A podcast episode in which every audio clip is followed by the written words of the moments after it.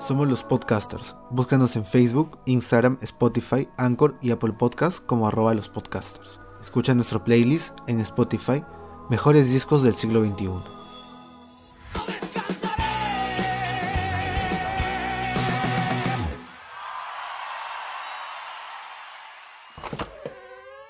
Bienvenidos al episodio número 27 de los podcasters. En esta ocasión estamos eh, inaugurando una nueva sección dentro de esta que se llama Opiniones Impopulares. Eh, encontramos este atractiva esta sección, influenciándonos también de otro youtuber musical que se llama Radar Music Clan. Eh, y en esta ocasión un poco moverlo con artistas latinoamericanos, ¿no? Y bueno, le hemos elegido a Gustavo Cerati para... Sí, y de hecho también este, elegimos algunas, eh, algunos comentarios de un grupo de, de Facebook, de hecho de varios grupos de Facebook, en donde eh, también participábamos grupos de, de, música, de melomanitos, ¿no?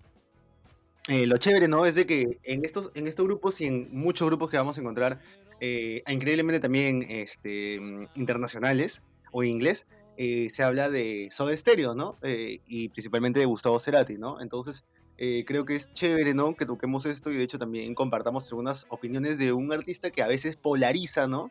por el hecho de que, bueno, no eh, odiar las cosas eh, mainstream es chévere, ¿no? Y por otro lado, eh, también este, lamer de las bolas a un artista es chévere, ¿no? Entonces, este, siempre pasa eso, ¿no? Pero nada. Claro. En, esta ocasión justo con ese tema de Soda Stereo, o bueno, Gustavo Cerati dentro de Soda Stereo, queremos incidir en toda esta nota. Todos sabemos que Canción Animal y de música ligera fue el álbum más aclamado, ¿no? Creo que eso no es novedad para nadie. Quisiéramos incidir en, los proyectos alternos, un poquito las influencias que no se prestaron mucha atención en, ese entonces y que debido al fallecimiento de este artista recién que están poniéndose a revalorizar o a rebuscar, ¿no? Entonces, comenzamos con el primer comentario. Lenin Sosa comenta, contrario a lo que dice la gente, si Cerati hubiera cantado en inglés sería uno más del montón. Su argumento es, su proyecto, su proyecto era un refrito de lo que ya había hecho Da Police. A eso me refiero con que sería uno más del montón. En general no hay una propuesta original, y más que nada con Soda Stereo. Igual ya como solista empezó a jugar un poco más, pero se nos fue. Eh, ¿Cuál es tu opinión, eh, Rubén. Eh, o sea, yo creo que hay que entender también a la banda en su contexto, ¿no? Eh, como hablábamos un poquito más antes, en este caso, o sea, en la música argentina, para esa época, eh, no había muchas influencias externas. hasta, el, hasta el 82 que va aligerándose la, dictadura que, la dictadura militar que había en el país.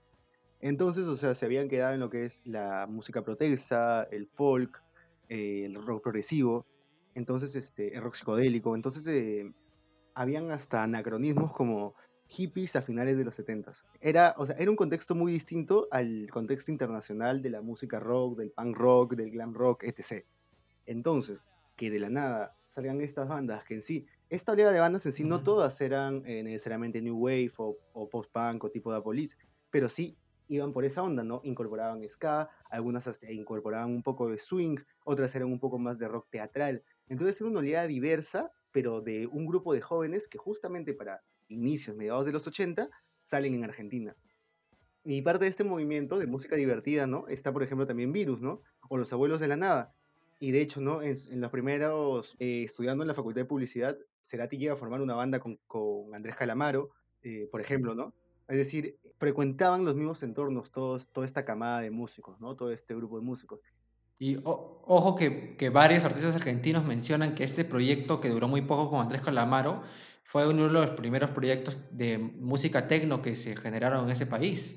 Entonces ahí ya ves, ¿no? Que en qué estaban, eh, a menos Cerati, ¿no? En ese entonces. Obviamente, se, se, nota también que hay un poco, o sea, era un, era un, tipo acomodado, entonces podía darse los lujos de tener música que aún no llegaba allá. Es como acá, o sea, ¿quién hace el ¿Quién, no sé, quiénes hacen rock acá? Eh, We All Together o Traffic Sound, que son chicos de Miraflores, Barranco, Pueblo Libre, Jesús María, que pueden acceder a discos en los 60 de música rock psicodélico, de heavy rock, de rock, de rock and roll, etc., ¿no? Entonces, de igual manera, ¿no? Y también eh, algo muy característica de la escena de la época Es que la mayoría eran este, rollings, pues, ¿no? Este, entonces era rolingos, claro, rolingos no, no, eran súper homofóbicos.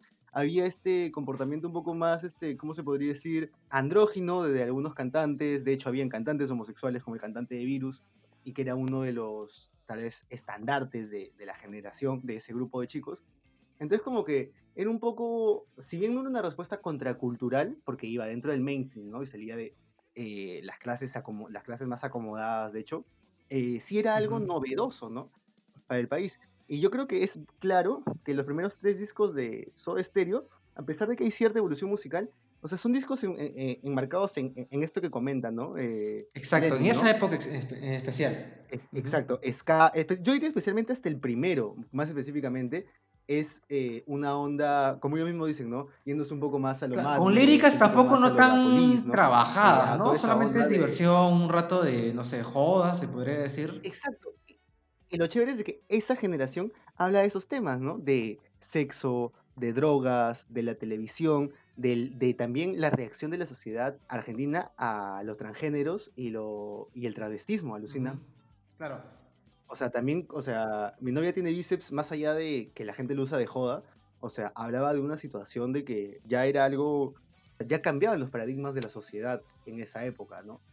O al menos en la escena, en la escena musical nacional de ese entonces, pues, ¿no? En Argentina. De ese entonces, exacto. Entonces sí, se puede decir que si estos tres primeros discos, no, ya. Luego con, eh, luego de Signos, eh, si no me equivoco, con Doble Vida, ya se puede ver y desde antes, ¿no? Con temas como Cuando pasa el temblor, una evolución más hacia esta onda post-punk, new wave, dark wave, estos sonidos más ambientales que de repente en otros países, y ahí, no, ahí sí podría coincidir, ¿no? En Inglaterra o en Estados Unidos, fueron dando cabida al dream pop, al shoegaze, al noise rock, ¿me entiendes? Entonces yo creo que ese va el camino que va tomando Cerati y hacia donde va su evolución musical, o sea que es bien similar a artistas contemporáneos, pero no por eso uno más del montón, ¿no? Exacto. Yo, bueno, al menos en mi caso, eh, yo considero que Cerati y, y, su compañía, ¿no? Como Soda Stereo, utilizaron bastante esas influencias de rock mainstream, pero pasando a canción animal, o sea, desde Dynamo hasta lo que fue Sueño Estéreo, como terminó el proyecto, empezaron a, a agarrar pequeños eh, estilos así muy, muy, muy, muy, muy subte de, de allá de Estados Unidos o, de Inglaterra, ¿no? Como tú mencionas, el shoegaze, el dream pop, un poco también de, de, lo, de, lo, que fue el indie pop francés con Stereo Love, también. Eh, hasta él lo menciona en un video que, eh, en un, vamos a poner un fragmento de, ese video de los gustos musicales de Cerati a, a mitad de los, de los 90, ¿no? Y obviamente no son los mismos gustos musicales de cómo comenzó Soda Stereo, ni cagando hasta él, más, eh, hasta él mismo se da cuenta de que esos estilos eran propios de él, no eran de, no era por Charlie Alberti, no era, no era que Z Voz también le gustaba ese tipo de estilos, ¿no? Que eran Jimi Hendrix y The Who. Beatles fue lo primero, lo primero que me empujó. Así recuerdo en casi en el jardín de infantes, agarrando unas escobas con unos amigos y formando un cuarteto de escobas imitando Twist and Shout, que lo habían pasado por televisión en un noticiero en Argentina. Estamos hablando, no sé, del 67, una cosa así. El primer disco de Police fue muy importante, porque cuando apareció esa cosa tenía como esa imagen Beatle, bitlera de sonido, con, con esa especie de, combinación rara de reggae, rock y energía. Y además verlos en vivo fue un despertar. Bueno, consumo mucha música. Eh, hay un grupo que, me despierta mucho interés.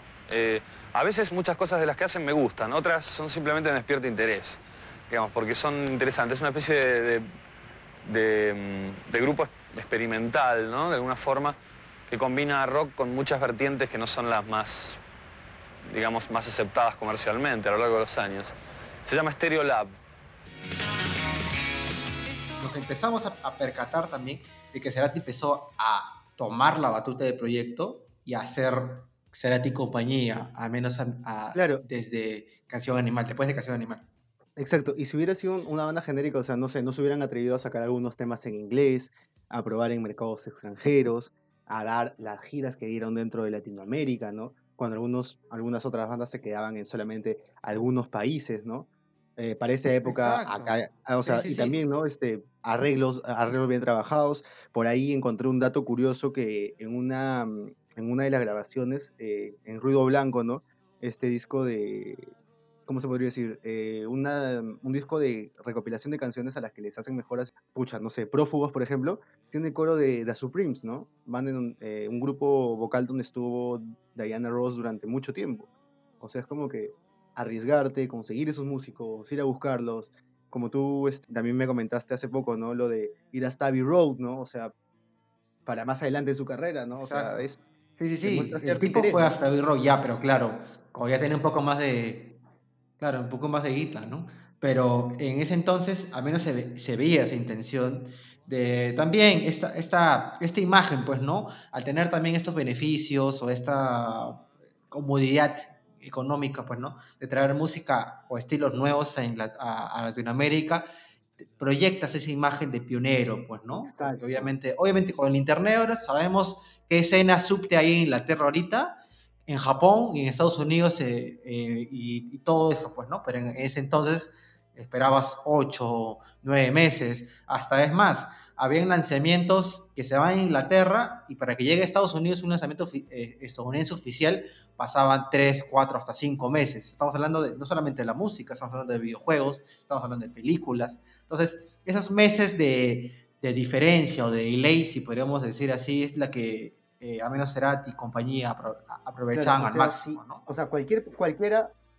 Sí, lo, lo que, lo que quería comentar es, o sea, de repente, el que hacía lo que hizo Cerati iba a ser el que la gente de repente iba a considerar el pionero. Pero puta, lastimosamente lo hizo Cerati, pues, o sea, fue el que llegó y dijo, ah, ya, yo lo, yo, yo lo hice, pues, o sea.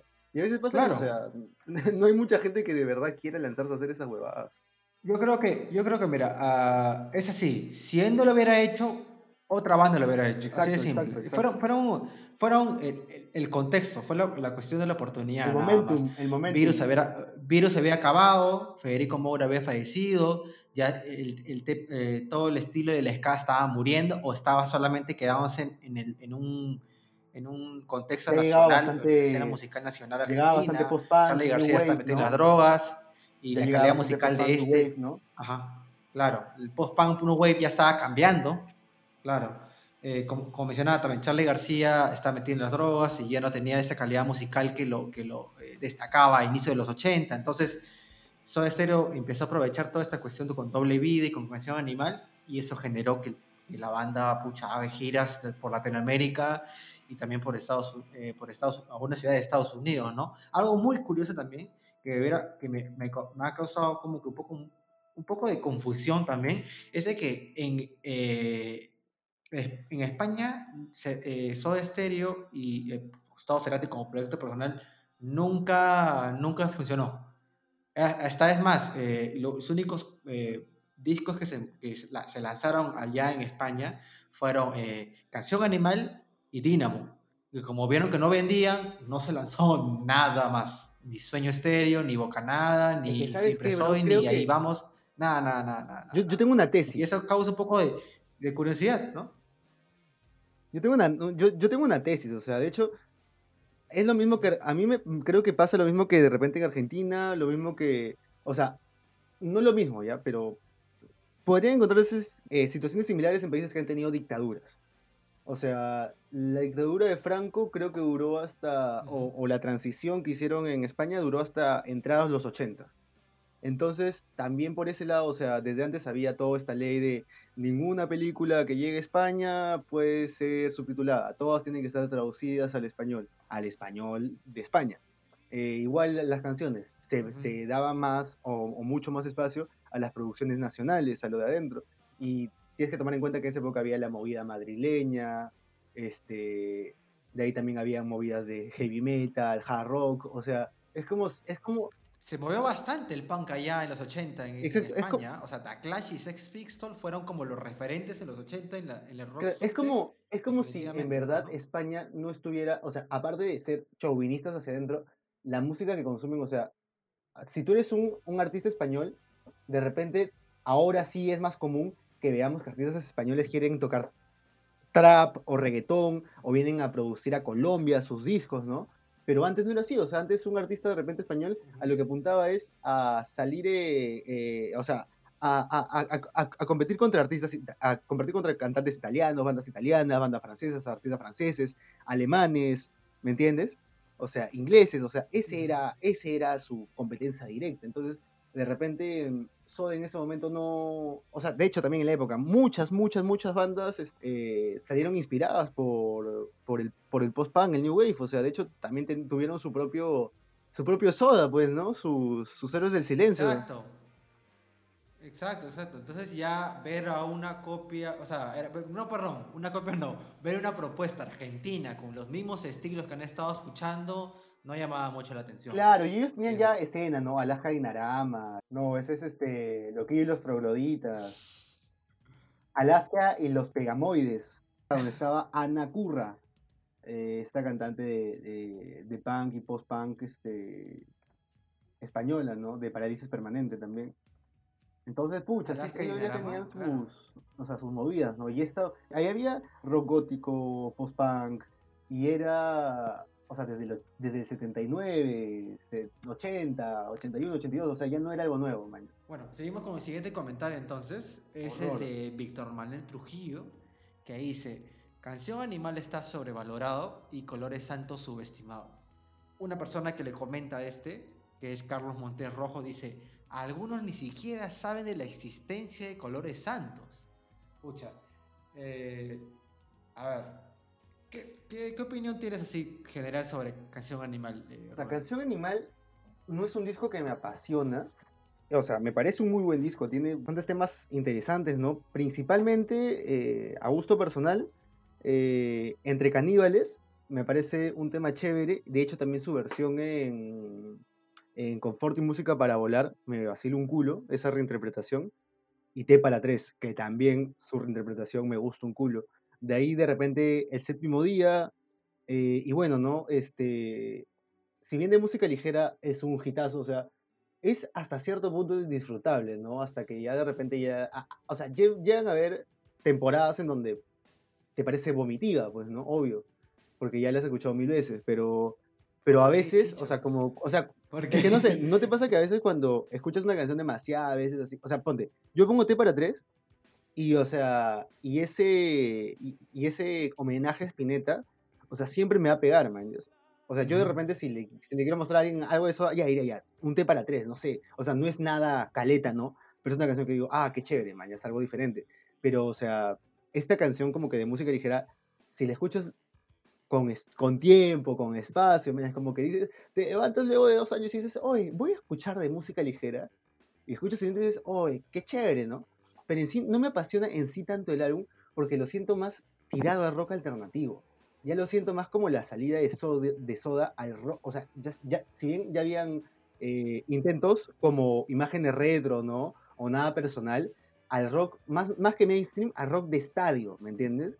ya tal vez este, no sé si intentan ser eh, algo más tirado a las propuestas de repente de Manchester o, los inicios de Britpop de Inglaterra, o si están ahí en, entre lo pre al grunge, ¿no? Que, sucedió en Estados Unidos. Claro, claro. Fue, fue, el, fue mira, fue, eh, se lanzó en 1990 el boom del grunge fue en 91 aproximadamente, mediados del 91, pero este, esta propuesta de canción animal eh, para Soda fue el rock de estadio, pues no, eh, el, efecto, el efecto YouTube, el efecto Joshua Tree de, en Argentina. El efecto, el efecto Joshua Tree, huevón, tal, oye, qué buena similitud, huevón, porque exactamente en The Joshua Tree dejan los peinados, este, los peinados nuevos, ¿no? Este, los huevones de YouTube, ¿no? Dejan de tocar esta huevada para tocar New Wave Post para tocar pop rock. Claro, sí, o sea, eh, a mí lo que, a, menos, a menos para, sesión personal, eh, yo las canciones de canción animal no me las escucho en estudio, no me pegan, no me apasionan tanto, no me, no, no me, no me empilan tanto. Pero si las escucho en vivo, pues es otra cosa, pues, ¿no? Escuchar de música ligera en estudio no es igual que en, en vivo, escuchar Hombre al Agua, escuchar Sueles dejarme solo, no es igual, el séptimo día tampoco, ¿no?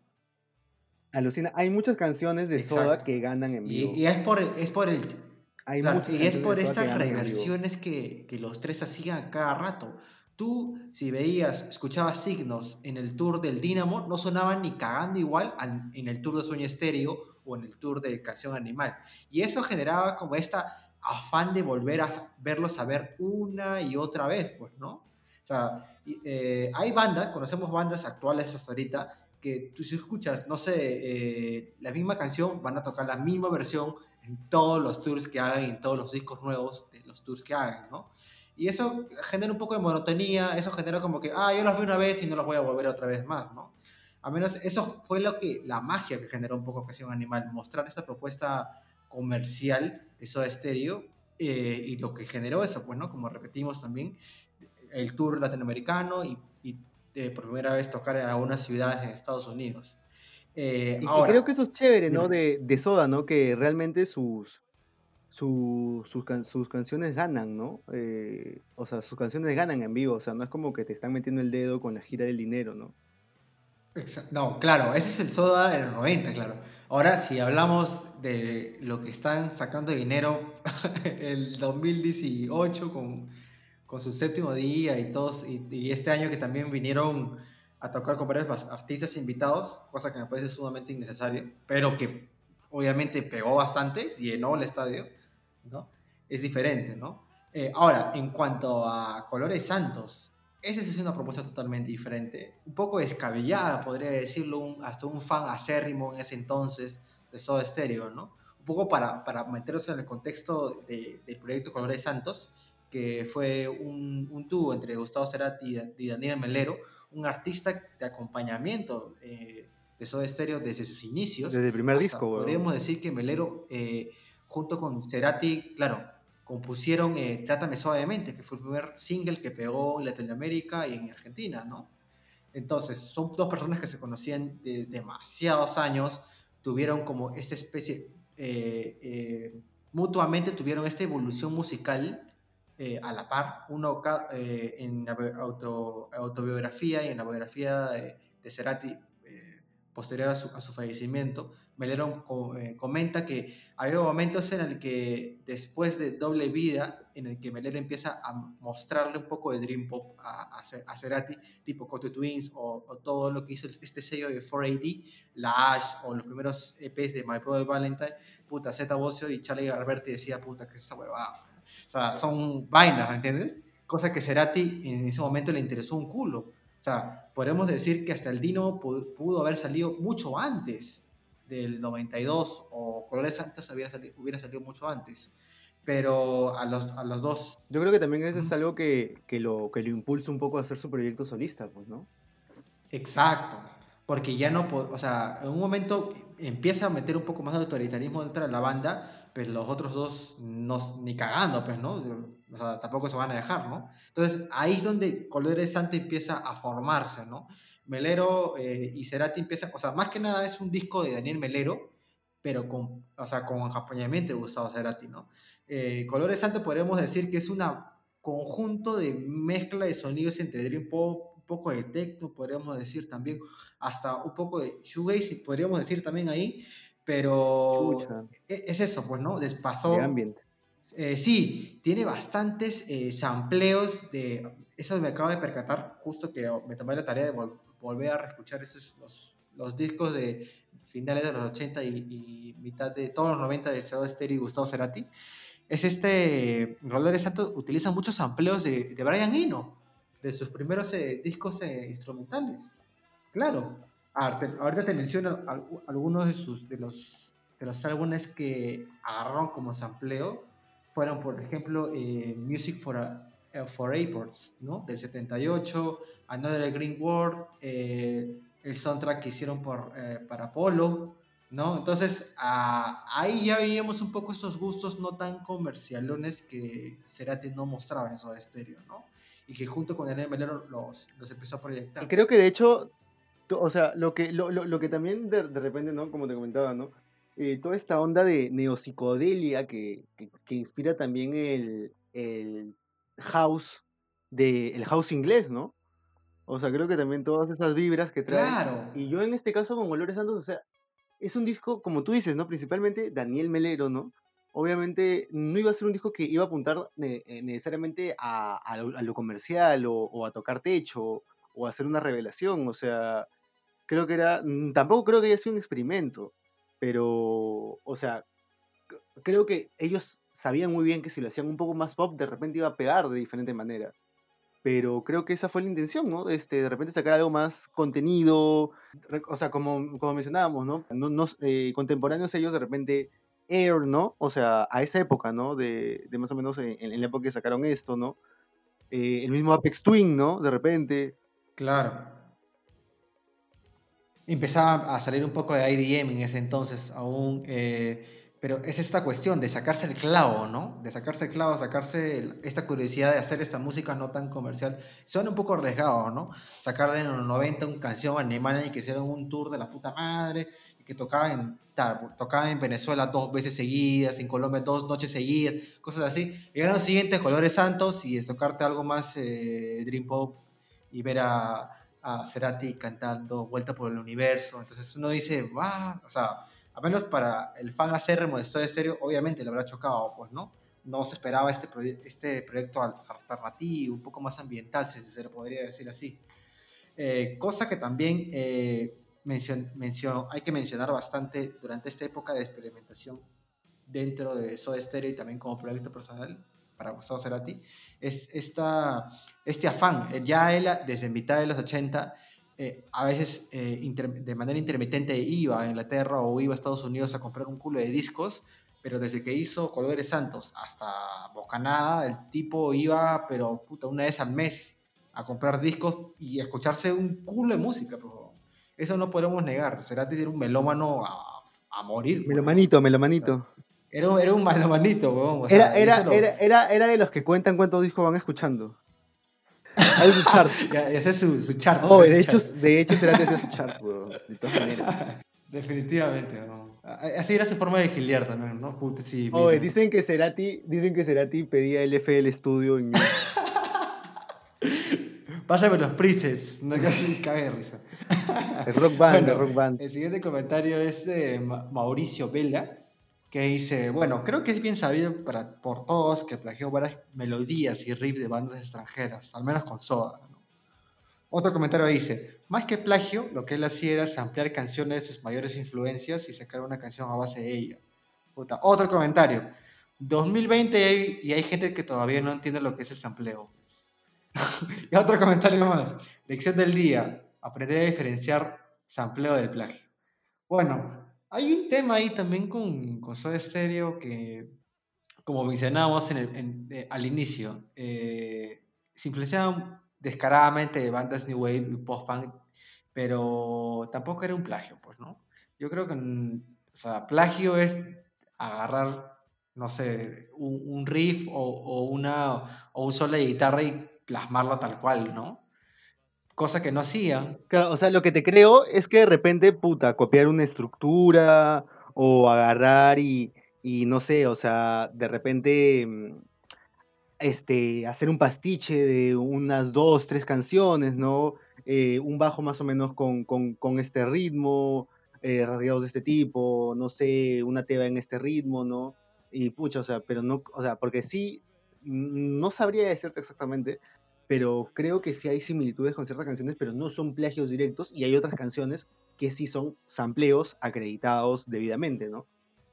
Claro, o sea, vemos también de que, o sea, dentro de Amor Amarillo, en su primer disco solista, eh, Cerati no samplea nada, o al menos eh, dentro del artwork del disco no hay una créditos de, oye, guitarra sacado de tal disco, ¿no? Cosa que cambio totalmente, es totalmente diferente en su segundo disco, su disco más, a menos mi favorito, que es Bocanada, eh, en el que ya aparecen bastantes canciones que son sampleadas y modificadas, cosa que le da, le da una segunda vida a las canciones, ¿no? O sea, mi canción favorita o una de mis favoritas dentro de este disco que, que he mencionado eh, el la canción homónima, Bocanada, que es, eh, es un sampleo de, una banda eh, progresiva, Focus, una canción de 21 minutos que se llama Eruption, ¿no? Río Abel, que, pucha, es una canción de Electric Light Orchestra del 73. O sea, como vamos a mencionar el puta, el pata, si querías ampliar, se ampliaba canciones caleta, pues, al menos porque sabía, al menos que la, la, la noción o la, o, o la, percepción de lo que era el sampleo a, mi, a, mitad de los 90. Que creo que, si no me estoy equivocando, decir samplear en los 90 era plagiar, pues, ¿no? Cosa que no es así ahora. ¿no? Claro, ¿no? O sea, si bien, o sea, tal vez estamos ahora más acostumbrados a sampleos, tal vez de un género, o sea, por ejemplo, ¿no? Eh, Zebra de Beach House en, en Money ¿no? De Kendrick Lamar, o sea, de un género en otro género, ¿no? Con un cambio de, en, en, el tono, en el ritmo, ¿no? Pero, o sea, en este caso, no sé, yo lo pondría en este, o, o no sé, este, te pongo un ejemplo, no sé qué piensas tú.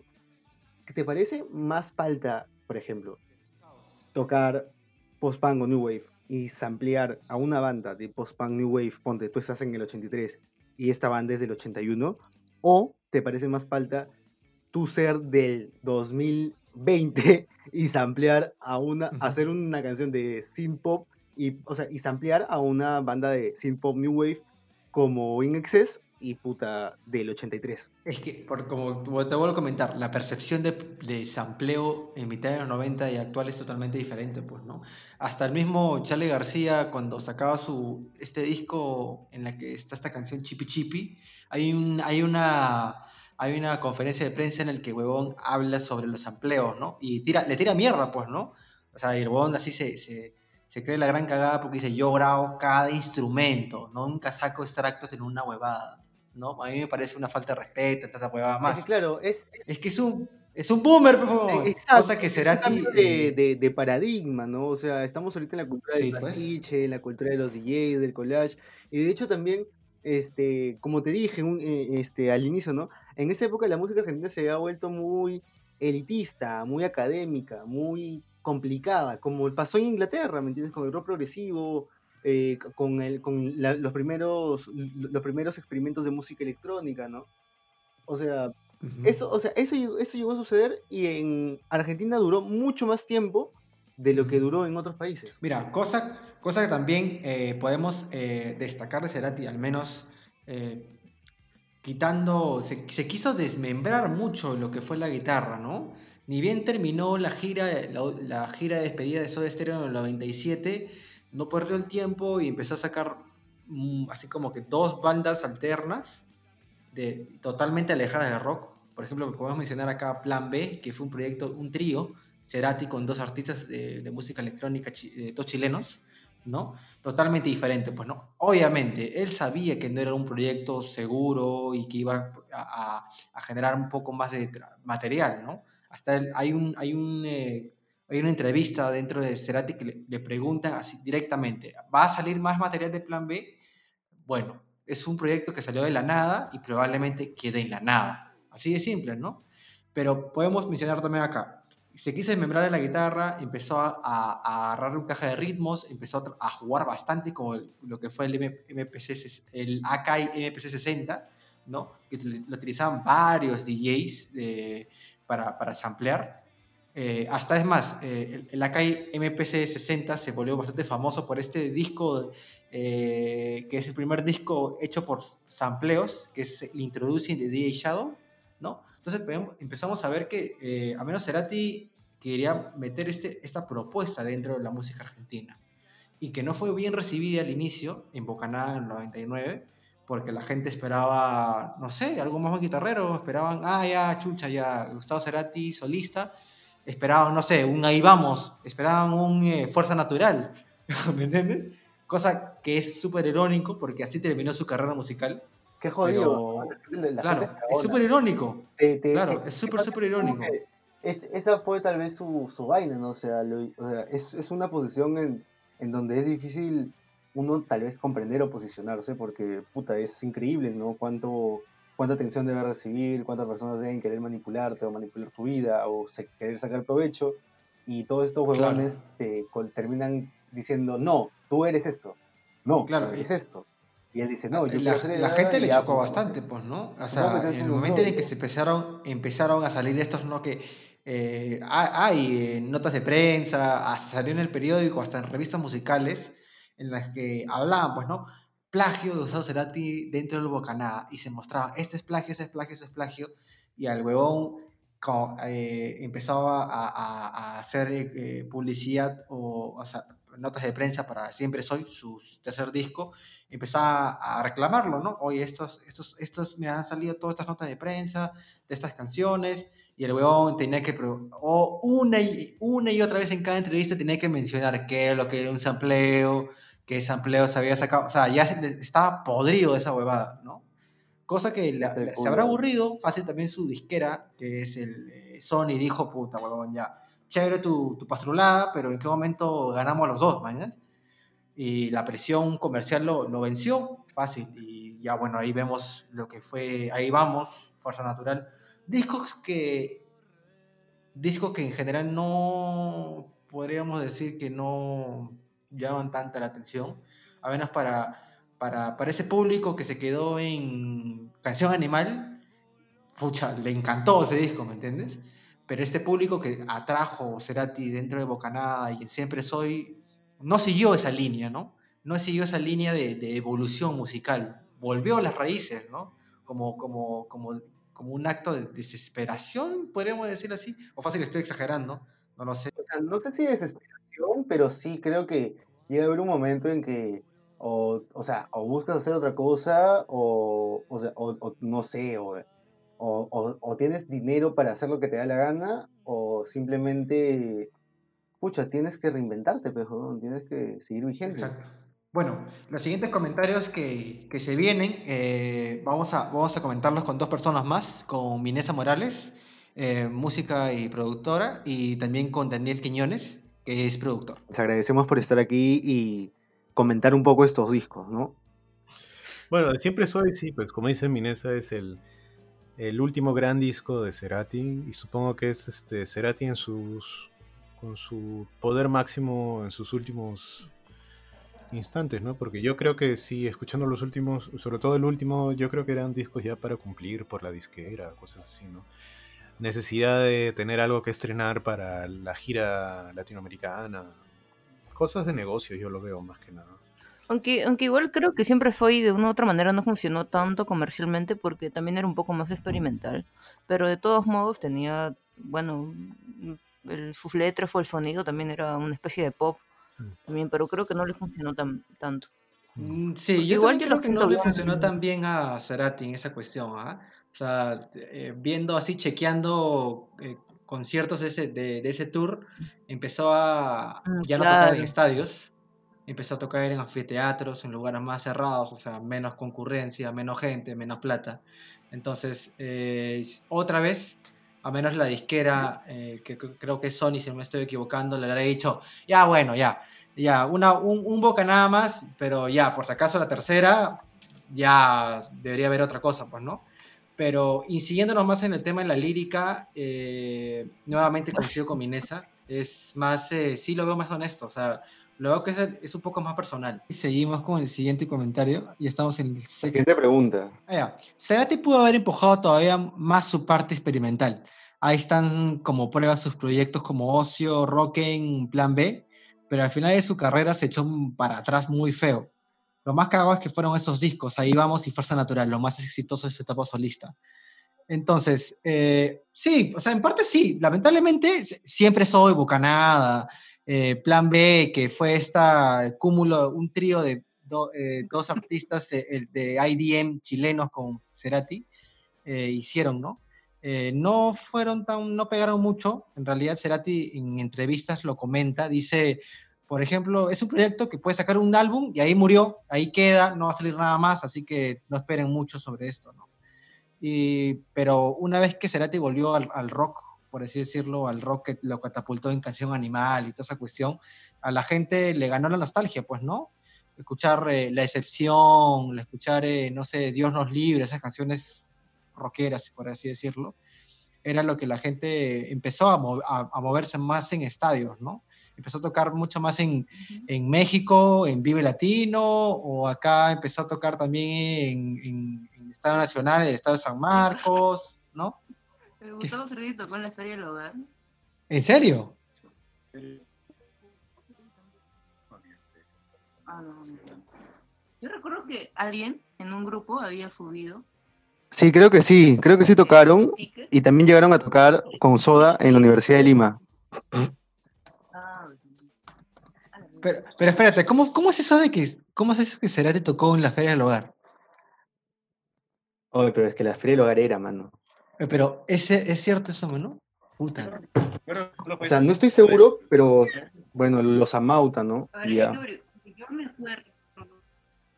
Oye, es cierto, sí tocó en la Feria del Hogar en el 2006. eh, para el, el- el, Ah, eh, madre. Ahí vamos. Claro, y fue el, el gran estelar de la ex Feria del Hogar. Ni Ah, cagada. su madre. ¿Existía la Feria del Hogar ahí todavía? Qué Sí, bestia. pues. Caga de risa, ¿no? O sea, eh, Cerati tocó como solista tres veces acá. Y justo ahí toqué. Ajá. Sí, sí, sí. Tocó tres veces como solista. Tocó en el 2003 en el Jockey Club. eh, tocó en el 2006, en- ahora que, ahora que sabemos, en, en la Feria del Hogar. Y tocó en el 2010 eh, en el Estadio San Marcos, que fue su último disco. Perdón, fue su penúltimo show eh, antes de, de que le dé el ACB, ¿no? El último fue en Venezuela. Dicen también, ahora a- añadiendo esta huevada, añadiendo esta huevada, dicen que Cerati pudo haber sobrevivido, solamente que eh, la, la pésima atención que había en Caracas y también dice que en el momento en el que estaban metiendo las máquinas y toda esa huevada, dice que se fue la luz, weón. Se fue la luz y estuvo un par de horas así, a- sí. sobreviviendo, man. ¿ya? Y dice que esas pocas horas vitales Ala, fueron lo que lo cagó. Se le fue el aire, pues. Se le fue el aire del cerebro. Claro, y Se ahí quedó fue sin- sin que... aire. Y, y claro, eso salió en el, el documental ese que le hizo el National Geographic, bizarrísimo, ¿no? National Geographic haciendo documentales de artistas argentinos, ¿no? Pero viendo esta cuestión, eh, el Siempre Soy y el Bocaná son discazos, ¿sí? Pero no pegaron. Momento conspiranoico. Oye, mano, sí es cierto, es cierto, es cierto. Alucina. Eh, eh, una una música que estuvo con ellos de, de acompañamiento para el Ahí Vamos, perdón, eh, para el Fuerza Natural, dice que llegaron al hospital y en el momento en el que estaban preparando las máquinas para añadir, para, para, para meterlo, para ahí salvarlo, por así decirlo, él todavía seguía consciente, pero estaba como que con ayuda, pues, ¿no? En silla de ruedas, huevada y le dijeron tipo como que, oye, ¿te- te das un ratito, solucionamos el tema de las máquinas y un rato está ahí, es- espérate un, tato- un, un toque, pues, ¿no? Con, tu- con, tu- con tus amigos ahí. Y puta, el, el toque fueron que un par de horas, pues. ¿no? Y ahí llegó un momento en el que lo, lo entubaron, lo tuvieron las máquinas, pero ya, ya fue, ¿me entiendes? Ya no se puede hacer mucho. O sea, fue por la lentitud de la atención, dices. Claro, fue por la actitud de la detención. Sí, pues, pobrecillo, pobrecillo Cerati. Pobrecillo, pobrecillo. Vamos por el- con el siguiente con el siguiente comentario y ya último, si podríamos decirlo. Eh, esta, la dejé para el final. A ver, muchas de sus letras en la etapa solista hablan básicamente de tirar, o sea, follar, pues, ¿no? Pero sus fans no están listos para esta conversación. Lo mismo con Soda. Muchas de sus letras fueron compuestas en el instante o muy poco tiempo antes de la grabación poco planeadas y un tanto confusas. Ejemplo de esto es el álbum Signos, que lo escribió en un solo fin de semana, o una cosa así. ¿no? ¿Qué? No, en realidad eso no tiene nada que ver eh, mucho. O sea, uno también puede escribir 10 letras en una hora. es que de verdad sí, un montón. En- o bueno, el tiempo que se emplee, ¿no? Te puedes demorar años como horas, pues, ¿no? Totalmente relativo, pues dependiendo de- del momento del, del artista, pues, ¿no? Pero en el fondo te puedes dar cuenta del contenido, de lo que quiso decir, y si se logra llegar al mensaje, el- Claro, la mira. Yo coincidía eso también nuevamente contigo, por- y- pero hasta que salió el hijo de Cerati en un tweet a hablar eh, de que no es así. Pasa que un huevo, siempre hay un fanático, pues, ¿no? En, eh, en redes sociales, ¿no? El tipo había, eh, cito, había tit- tuiteado algo así. Gustavo Cerati fue el ser más iluminado y divino de Argentina y América Latina. También lo callaron. Escuché sus canciones, sus letras dicen mucho, son algo más que solo canciones.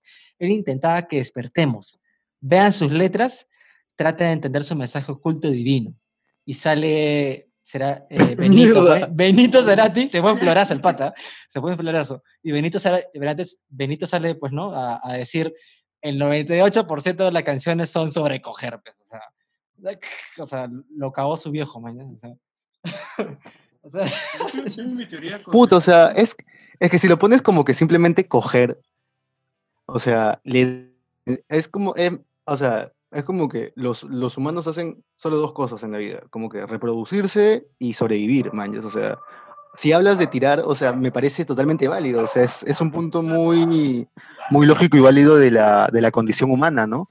Eh, y en ese sentido, o sea, eh, o sea, creo que no, sería un poco mezquino limitarlo a solamente coger, o sea, creo que hablan de muchas otras cosas, pero, por ejemplo, ¿no? Eh, siempre sale este, este meme, ¿no? De que Bocanada es un disco para coger, ¿no? Por ejemplo. Ay, pero acá entre nos, acá entre los cuatro, acá entre los cuatro, Bocanada no es un disco idóneo para ese tipo de situaciones, o sea... De todas maneras, Chicho. De todas maneras, Chicho. No, no. Habla mucho sobre. Gustavo, Gustavo en sí habla mucho sobre. Sobre, sobre, sexo, sí. Pues. Es cierto, es cierto. Habla mucho sobre sexo. Pero. Yo, como igual yo digo, la opinión de la gente siempre va a estar así, envuelta en muchas cosas que tal vez no entiendan por el mismo hecho de que no son músicos o no, o tienen una idea muy romántica acerca de, un artista y yo creo que también es parte de, de todo el mundillo, ¿no? De también vender algo que te dé una experiencia totalmente wow y que alguien se emocione, compre el disco, compre más cosas y así, y ya, pues, ¿no? Yo recuerdo... Tenía talento, pero no tanto. Tenía talento, pero no tanto. O sea, tuvo el talento visionario, pues como publicista o diseñador, creo que era. Exacto. La gente se olvida de eso. La gente no se olvida de que Cerati estudió publicidad. Entonces, eso ayuda mucho en un proyecto. Versión americana, la letra es cualquier cosa, realmente. O sea, la cosa era tener una canción en las radios y lograr el éxito. Que alguien como Cerati logre un conocimiento y logre un adentramiento en sus propias formas de expresión es natural, porque tiene los medios, tiene la, las influencias, los amigos, el conocer el mundo. Sobre todo los amigos. Es que, yo creo que también... víctima de sus impulsos, ¿no? Y al final caer tan bajo en dos discos nada interesantes era por el mismo hecho de que él era una persona común y corriente, ¿no? O sea, tampoco, por eso creo que la burla de Benito que dice, que dice con esa anécdota, es eso, pues, ¿no? Diosar a veces te ciega, ¿no? Exacto. Eh.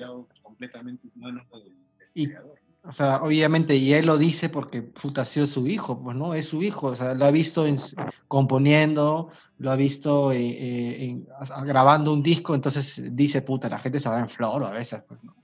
Y ya trata, no fue la manera de responderle, pues, ¿no? Que el 98% de las, de las canciones son para tirar. Pero sí, pues, ¿no? Cuando una persona fallece, hay está afán de, eh, revivir o rememorar o revitalizar todo el proyecto que hizo este artista, pues, ¿no? Y Cerati no escapa de eso, definitivamente. Cerati no escapa de eso para nada. Eh, nuevamente, eh, tenemos que terminar el episodio ahora sí, chicos. antes de terminarlo, quisiera, a menos de mi parte, mencionarles un, para la gente que está escuchando este episodio y dice, pucha, no sé lo que puta madre están hablando. Eh, no sé, solamente me he escuchado de música ligera, canción animal y, lo que va detrás de Soda Stereo. Les recomiendo un par de, recitales o conciertos de Soda Stereo o de Cerati como solista para que vean este, este, este etapa medio experimental o de que empezaba a incursionar con el trip hop, ¿no? Les mencionamos, a ver, en primer lugar, eh, un concierto de la gira Dynamo del 93 en el Poliedro, en Venezuela. Ahí les vamos a dejar el link abajo en, YouTube. Eh, también otro que es el, uno de los conciertos de, que, para iniciar el tour de Bocanada, que fue Cerati en, el Teatro Gran Rex en el 99, que es un, como un concierto bien chévere para, para, poder saber sobre esa época. Otra también que es... Eh, sinfónico. Claro, en el Sinfónico y también en el Teatro Gran Rex que hubo en el 99 en el que Cerati sale así todo endiosado. Es, cae de risa ese concierto, porque es como que tú, tú le das play a ese video y sale momento, momento new, momento new. Momento new.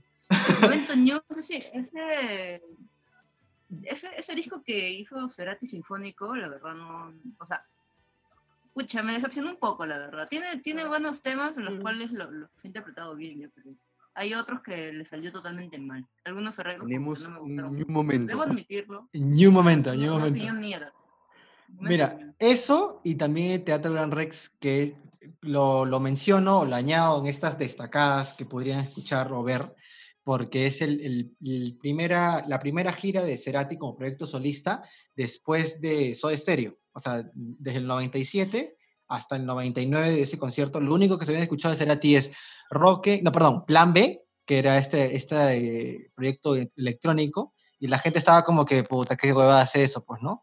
Y cuando salió Cerati y salió este Bocaná, dijeron, ah, chucha, eh, Soda Stereo, pues, ¿no? Cerati, rockero, pues, ¿no?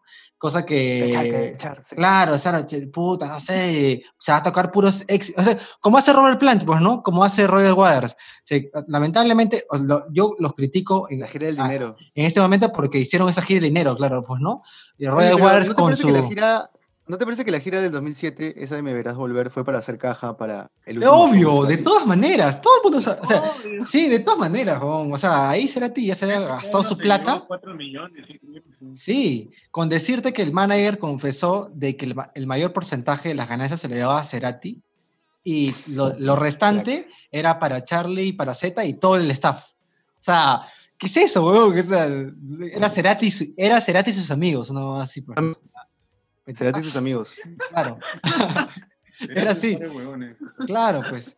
Otro concierto que quería también mencionarles era, eh, mira, eh, hablamos del Teatro Gran Rex, que era el inicio del Tour del Bocaná, y hablamos de un concierto en Mendoza en el 2001, que fue uno de los últimos conciertos para finalizar el Tour del Bocaná. Vemos un cam- dos cambios bien chéveres porque empieza a reversionar canciones del Amor Amarillo y también reversionar canciones de Soda Stereo en sus inicios, ¿no? y le mete esta cuestión de, de, ED de- del IDM, un poco del trip hop, entonces vacila, vacila, al menos para, para que la gente curiosee un poco sobre esta etapa de, de, de, de Cerati, ¿no? Eh, ahí vamos, y Fuerza Sí, y Natural... yo, Ujú, dale, dale, mete. Y yo, y yo para los boomers, o Para sea, y boomers. para los que quieren conocer un poco más sobre sus, sobre sus viejitos o sus tíos de generación este, X, eh, yo agarraría y recomendaría que se escuchen el concierto del 87, si no me equivoco, en el Estadio Amauta. De hecho, vamos a dejar el link de YouTube acá para que, o sea, los que quieren recordar cómo, cómo diablos era Soda Stereo al inicio de su carrera o qué otros temas tenía antes desde música ligera y por qué pegó tanto en la TAM, ¿no? Al igual que de repente otras bandas eh, de New Wave. Eh, se me viene la mente Indochine tal vez, ¿no? Principalmente en Perú. Eh, Claro, nada, sí. chequen ese concierto y, y bravazo. Eh, Cerati en su época más video del- ¿no? De Estadio Mauta están todas las rocolas. creo, de- Sí, de no, vas, a, o vas, a, o vas a, una- a una- a un bar de, de centro de Lima y está ahí en formato VHS ese concierto. Pero Sí. creo que Gustavo Cerati es tan argentino como... Oye, acá la gente también tiene un montón de fanaticada a, morir. o sea, a morir realmente. Sí, me ha Claro, sorprendido. toda por- mira, yo me he percatado de eso en YouTube porque hay estos canales de gringos que, que hacen reacciones de música argentina y, y, o sea, y, son solamente huevones hablando, wow, sí, oh, wow, chévere, ¿no? Pero ¿por qué Cerati? Ya medio millón de vistas, una cosa así. Y uno dice. "Lo- Ah, tú quieres hacer el clickbait. El clickbait. Es como que hoy día conversamos de Cerati, así, ¿no? Claro, hoy comenzamos a Cerati. Así, claro. eh, eh, eh, salimos, de la- salimos todos en la vista de miniatura, así. Cerati al- a la derecha y todos así. No, ni cagando, ni cagando. No lo puedo creer, una cosa así. Bueno, Dios plan, Dios plan. bueno chicos, eso Vamos fue, esto fue un episodio más de los podcasters. Eh, recuerden que estamos en todas las plataformas de streaming, Spotify, Apple Podcasts, Deezer y, y todo eso. Estamos en YouTube también. Acá pueden ver este video. Eh, nada más, eh, esperemos que les guste este episodio. Si pueden comentar algo o compartir el video, será normal. Entonces, nos vemos para la siguiente ocasión. Muchas gracias, Minese, y muchas gracias, Daniel, por acompañarnos por este episodio. Y nada más. Genial. Muchas-